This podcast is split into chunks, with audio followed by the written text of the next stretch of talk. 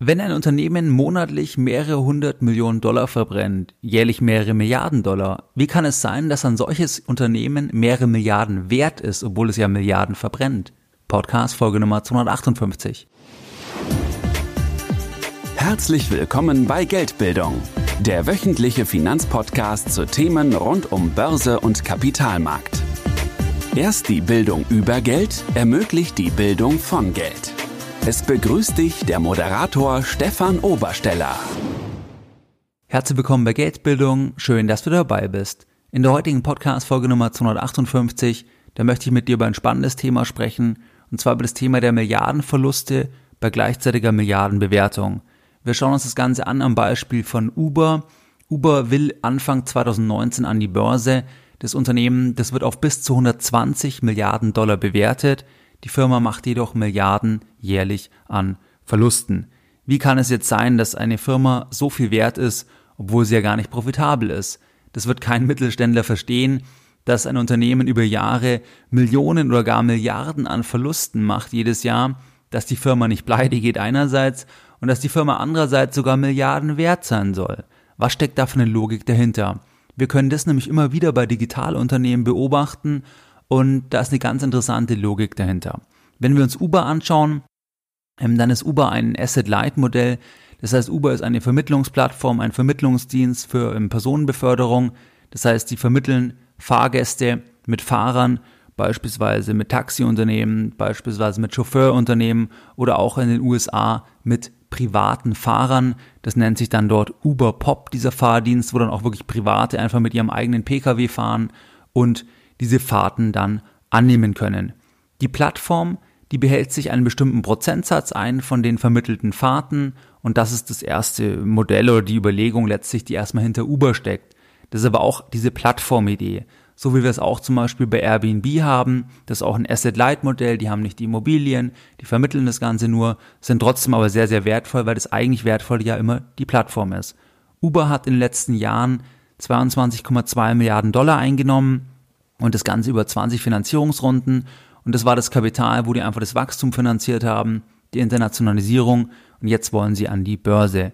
Die letzte Bewertung, der letzte Einstieg, der war von Toyota. Und zwar Toyota im August 2018 ein 500 Millionen Dollar Ticket in Uber investiert und das Ganze bei einer Bewertung von 71,2 Milliarden Dollar. Das heißt, das war die letzte offizielle Bewertung, weil man kann sich bei privaten Firmen bei solchen Startups immer zwei Themen anschauen. Das eine, das wird meistens gemacht, dass man sagt, was war der Wert, den die Firma hatte bei der letzten Finanzierungsrunde. Das war ein Beispiel von Uber, diese 71,2 Milliarden Dollar, wo Toyota mit einem 500 Millionen Dollar Ticket eingestiegen ist. Oder die zweite Variante wäre, dass wenn im Financials bekannt sind, dass einfach ein Analyst selbst eine Bewertung durchführt und sagt, das ist der Wert. Ein Stück weit verlässlicher ist sicherlich immer die ähm, Thematik, dass man den Wert von der letzten Finanzierungsrunde nimmt, aber auch das ist nicht hundertprozentig verlässlich, weil es bezieht sich ja immer nur auf, auf ein Ticket, was da investiert wird auf Basis von einer Bewertung. Das heißt aber nicht, dass jetzt die Firma wirklich auch jemand kaufen würde für 71,2 Milliarden Dollar. Insgesamt äh, gibt es jetzt aber Investmentbanken, die sagen, dass Uber sogar bis zu 120 Milliarden Dollar wert sein könnte. Und das ist ja schon sehr, sehr interessant, wenn man sich die Zahlen anschaut, weil Uber beispielsweise jetzt im dritten Quartal einen bereinigten Nettoverlust hatte von 939 Millionen Dollar, im zweiten Quartal 2018 von 680 Millionen Dollar. Das heißt, die haben einfach mal in zwei Quartalen über 1,5 Milliarden Dollar verloren. Jetzt ist ja ein Verlust und eine Bewertung von über 100 Milliarden, das steht ja irgendwie im Widerspruch auf den ersten Blick. Wenn man sich auch die Cash Burn Rate beispielsweise anschaut, dann war der Cash-Bestand Ende Q2 der betrug 7,3 Milliarden Dollar und Ende Q3 6,55 Milliarden Dollar. Das heißt, auch hier ist die Cash Burn Rate wirklich im hohen dreistelligen Millionen Dollar Bereich. Wie kann es jetzt sein, dass eine Firma wie Uber so viel wert ist? Das Ganze, was wir hier bei Uber besprechen, das ist übrigens nur ein Beispiel. Das kannst du auch auf andere Digitalunternehmen, auf Plattformunternehmen übertragen, die Asset-Light-Modelle fahren oder vergleichbare Modelle dass hier diese Firmen oft sehr, sehr lange nur Verluste machen, trotzdem sehr, sehr wertvoll sind und teilweise entstehen dann auch wirklich Giganten wie zum Beispiel Amazon. Und ähm, deswegen sind diese Überlegungen, die dahinter stehen, sehr, sehr wichtig. Wie kann es jetzt sein, dass ein Unternehmen so wertvoll ist? Natürlich greift hier das Grundlegende, dass jede Bewertung, die geht immer in die Zukunft. Die Vergangenheit interessiert niemanden, sondern die Frage ist immer, was kann das Unternehmen mit der Struktur, die jetzt besteht, was gibt's hier noch für Geschäftspotenziale in der Zukunft? Bei Uber ist es einfach so, dass Investoren hier sehr, sehr viele Möglichkeiten sehen.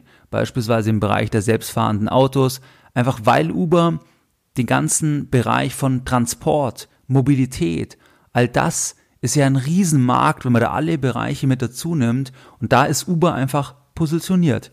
Jetzt könnte es halt sein, dass es hier so viele Geschäftsmöglichkeiten noch gibt, dass Uber dann irgendwann in diese Bewertung reinwächst und die Bewertung sogar noch viel größer werden könnte. Uber könnte theoretisch ja auch ein, ein, ein 1000 Milliarden Unternehmen werden und dann wird es ja immer noch ein Verzehnfacher.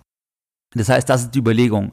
Die Zukunft wird so toll angesehen, da erscheinen so viele Potenziale, dass die Firma in der Gegenwart so viel wert sein soll, obwohl sie das heute natürlich noch in keiner Weise zeigt, wie wir bei den Zahlen ja gesehen haben.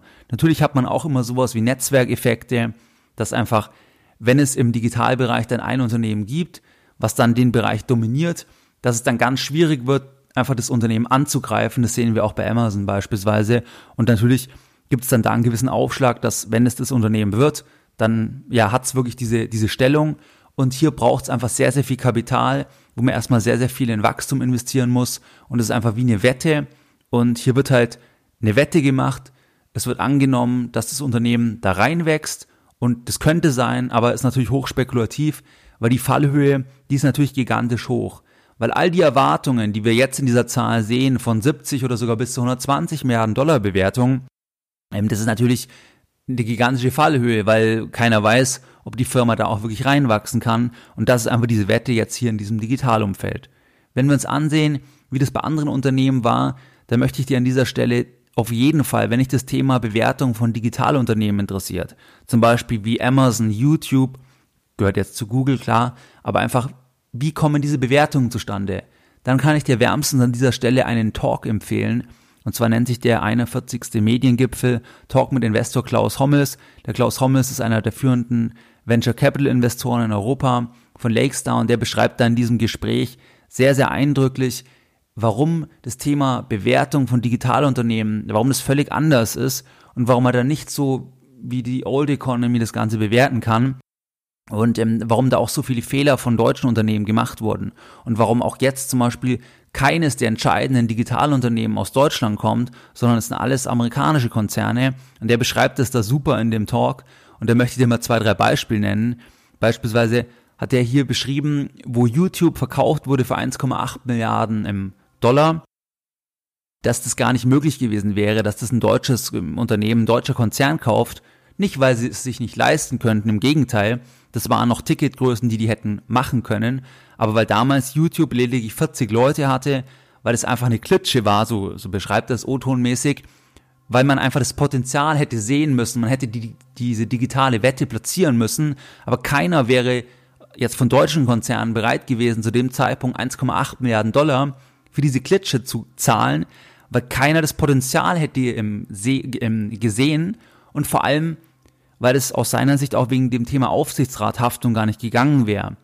Weil jeder hätte sich verantworten müssen, wie kann man so viel für so eine Klitsche bezahlen, weil man ja da all das, was in Zukunft dann gekommen ist, hätte antizipieren müssen. Dann nennt er weitere Beispiele, zum Beispiel Amazon, der hätte Bertelsmann aus Gütersloh, die hätten ähm, 25% von Amazon 2003, 2004 kaufen können für eine Milliarde und es ist an 100 Millionen gescheitert. 25% von Amazon. Da brauche ich dir nicht sagen, wie viel das heute wert wäre. Mehrere hundert Millionen. Das ist an 100 Millionen Dollar gescheitert. Und der Klaus Hommels sagt in diesem Gespräch, dass im Digitalbereich der Preis gar keine Rolle spielt. Das hat mit Preisen gar nichts zu tun, weil es sind digitale Wetten. Das heißt, man wettet auf Unternehmen und wenn sich das Unternehmen durchsetzt, dann ist es eh egal, was man bezahlt hat, weil, weil dann wird es eh ein Unternehmen, was mehrere hundert Milliarden wert wird. Und das finde ich einen interessanten Ansatz, weil da ist es halt so, man platziert die Wette auf Basis von einer anfangs sehr, sehr hohen Bewertung, also wenn man nach Fundamentals geht, aber wenn eben das Unternehmen sich durchsetzt, dann wird das ein ganz anderes Unternehmen, da wird es so eine Größenordnung, dass, dass dann eigentlich der Preis im absolut gerechtfertigt ist. So wie man bei YouTube jetzt natürlich sagt, das ist ja ein lächerlicher Preis, aber damals die 1,8 Milliarden halt utopisch erschienen für so eine kleine Klitsche. Genau das gleiche auch bei Instagram und gibt's ja viele weitere Beispiele, auch WhatsApp, wo die Akquisitionspreise im ersten Schritt erstmal utopisch erscheinen, weil man das sehen muss, was potenziell das alles ähm, machen könnte, der Bereich oder die Firma. Und das lässt sich nicht mit Fundamentalbewertungen erreichen. Das ist das Gegenteil von Value Investing, wo man sich anschaut, was gibt's an Assets, was ist der innere Wert, weil das kann man da gar nicht sehen. Ähm, da weiß man gar nicht, es ist wie eine Wette. Wenn sie es durchsetzt, wird's gigantisch, wenn nicht, scheidet's aus. Aber wenn sich halt eins durchsetzt, dann, dann hat man halt einen Verzehnfacher, Verhundertfacher. Und das ist halt schade natürlich. Das sagt ja auch, dass halt im deutsche Unternehmen das nicht erkannt haben oder einfach hier das nicht gemacht haben. Aber das ist halt das Thema mit der Haftung, weil man einfach erstmal utopische Summen bezahlen muss für irgendetwas, was, was erstmal noch wie eine Klitsche erscheint am Anfang. Und wenn es dann nicht mehr wie eine Klitsche erscheint, dann kann man sich nicht mehr leisten. Also wenn man jetzt zum Beispiel Uber anschaut, dann ist Uber ja natürlich jetzt schon in einem Bereich, wo, wo die Tickets gigantisch sind, weil selbst wenn Toyota mit, mit 500 Millionen Dollar eingestiegen ist, jetzt vor ein paar Monaten, dann, dann haben die ja nicht viele Anteile, wenn, wenn die auf eine Bewertung von über 70 Milliarden äh, gekauft haben. Das heißt, das, äh, und am Anfang hätte man es ja wieder sehen müssen. Also das ist immer diese Diskrepanz. Aber ich fand es absolut interessant, weil natürlich in der klassischen ähm, Investmentwelt ist natürlich immer das Thema, dass man sagt, der Preis ist das Wichtigste. Aber hier muss man halt sagen, bei, bei Growth-Aktien, also bei Growth-Aktien im Digitalumfeld, dass da, wenn die Firma auf die gesetzt wurde, der Gewinner wird, die dominante Firma wird, dass dann der Preis einfach nicht mehr ganz so entscheidend ist. Und das verlinke ich dir natürlich auch in, in den Show Notes, das Gespräch. Das heißt einfach, nochmal um das abzuschließen, das Thema Uber, das ist auf einem extrem ambitionierten Level. Das ist sehr, sehr viel Fantasie eingepreist.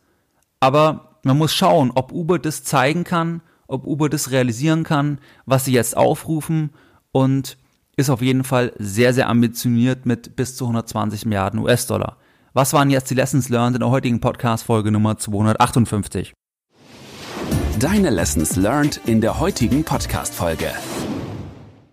In der heutigen Podcast-Folge, da haben wir über das Thema Milliardenverluste und Milliardenbewertung gesprochen. Wir haben uns Uber angeschaut, die planen den Börsengang Anfang 2019.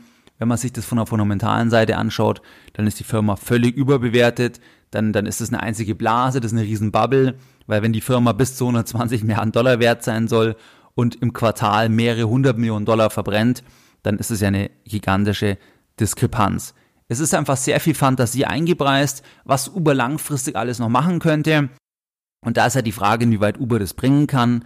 Aber das ist bei allen Digitalunternehmen so. Da verlinke ich dir eben den Talk vom Klaus Hommels, dass es auch bei YouTube zum Beispiel so war, bei Instagram, bei WhatsApp, dass man da auch am Anfang gigantische Bewertungen bezahlt hat. Da ist Uber schon lang hinweg. Uber ist natürlich jetzt schon gigantisch teuer aber nur als Pendant, dass, dass das bei Digitalunternehmen nicht nach den Fundamentals der Gegenwart geht, sondern wirklich das, was kann in Zukunft kommen. Das ist aber auch die Gefahr, weil natürlich das alles dann, ich sag mal, auf, auf, auf Sand gebaut ist, weil nur wenige Unternehmen das, das sehen äh, oder das bringen werden. Das heißt, dass man bei diesen Digitalunternehmen viel mehr auf Wetten oder von, von Wetten sprechen könnte. Das sind keine klassischen Investments in dem Sinne, wo man das ein Stück weit ähm, beurteilen kann, äh, was ein innerer Wert sein könnte, sondern es wirklich mehr oder hat wirklich mehr diesen Wettcharakter. Wie du es gewohnt bist, möchte ich auch die heutige Podcast-Folge wieder mit einem Zitat beenden und heute ein Zitat von Geldbildung.